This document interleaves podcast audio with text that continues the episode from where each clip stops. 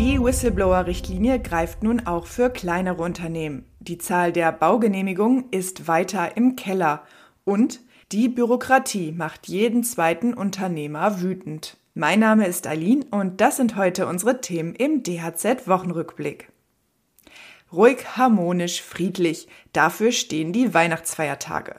Aber mal ehrlich, läuft es Heiligabend bei dir zu Hause immer so ab? Also ich kann mich noch gut an den ein oder anderen Familienkrach unterm Weihnachtsbaum erinnern.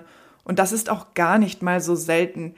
Laut einer Umfrage der Online-Partnervermittlung Parship aus dem Jahr 2022 streitet knapp jeder Dritte zur Weihnachtszeit mit der besseren Hälfte. Aber was kann man tun, um Familienstress zu vermeiden? Psychotherapeut und Buchautor Wolfgang Krüger hat einen Tipp. Die beste Möglichkeit ist dann, dass man entweder rausgeht oder reingerätscht, also ein völlig anderes Thema bringt, dass man mittendrin einfach fragt, was meint ihr, was macht uns im Leben glücklich? Oder wie alt wollt ihr werden? Ich muss ein völlig neues Thema bringen und dann kann ich solche Diskussionen beenden. Helfen könne es auch, andere Menschen zum Weihnachtsfest einzuladen. In dem Augenblick, wo ich quasi die Zusammensetzung erweitere, fängt jeder an, sich besser zu benehmen, weil er einen guten Eindruck machen will. Diese Tipps helfen dir hoffentlich dabei, ruhig zu bleiben, sollte zwischendurch mal die Wut in dir hochkommen. Wütend macht jeden zweiten Unternehmer übrigens auch das Thema Bürokratie. Das zeigt eine Studie des Instituts für Mittelstandsforschung Bonn. Darin geben 92 Prozent der befragten Unternehmen an, dass für sie die Bürokratie in den vergangenen fünf Jahren gestiegen ist. Und das macht Unternehmer nicht nur wütend, sondern belastet sie auch. Für rund 83 Prozent ist die viele Zeit, die Bürokratie beansprucht, belastend. Mehr als 66 Prozent beklagen den hohen Kostenaufwand. Die Autoren der Studie warnen auch davor, dass die Bürokratie die Unternehmen daran hindert, zu investieren. Das Institut regt deshalb an, den Bürokratieabbau und die Regulierung strategischer anzugehen. Gammelfleisch, Abgasaffäre oder Betrug bei Corona-Hilfen. Viele Rechtsverstöße von Unternehmen kamen ans Licht, weil einzelne Personen Hinweise darauf weitergegeben haben. Wer dies wagt und als sogenannter Whistleblower agiert, setzt aber nicht selten seinen Job aufs Spiel.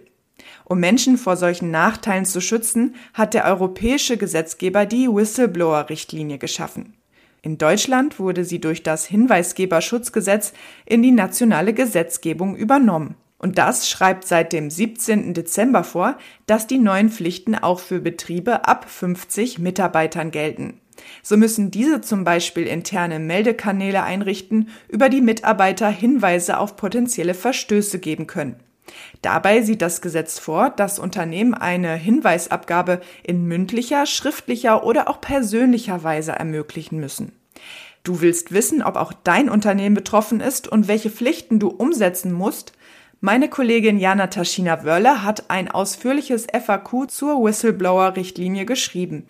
Du findest es unter dhz.net slash whistleblower. Im Wohnungsbau brennt der Baum. Das sagt Felix Paklepper, Hauptgeschäftsführer des Zentralverbands Deutsches Baugewerbe. Seit 17 Monaten liegt die Zahl der Baugenehmigungen im Minus, teilt der Verband mit. Bei Wohnungen etwa sank die Zahl von Januar bis Oktober um rund 27 Prozent. Für dieses Jahr rechnet der Verband deshalb mit einem realen Umsatzrückgang von 5,3 Prozent. Im nächsten Jahr erwartet er ein Minus von 3 Prozent. Der Verband kritisiert, dass auch Monate nach dem Wohnungsgipfel noch immer keine konkreten Ergebnisse vorliegen. Um das Bauen wieder voranzutreiben, fordert das Baugewerbe unter anderem bessere steuerliche Abschreibungsmöglichkeiten und eine robuste EH55-Förderung. Und damit wir nicht mit dieser schlechten Nachricht das Jahr beenden, empfehle ich dir als Lesetipp einen unserer Artikel. Darin berichten fünf Handwerkerinnen und Handwerker von ihrem Jahr 2023 und erzählen, welche Vorsätze sie erfolgreich umgesetzt haben. Vom Schritt in die Selbstständigkeit über die Einführung der Vier-Tage-Woche bis hin zum gewonnenen WM-Titel. Es lohnt sich, reinzuschauen. Du findest den Artikel unter dhz.net slash 2023.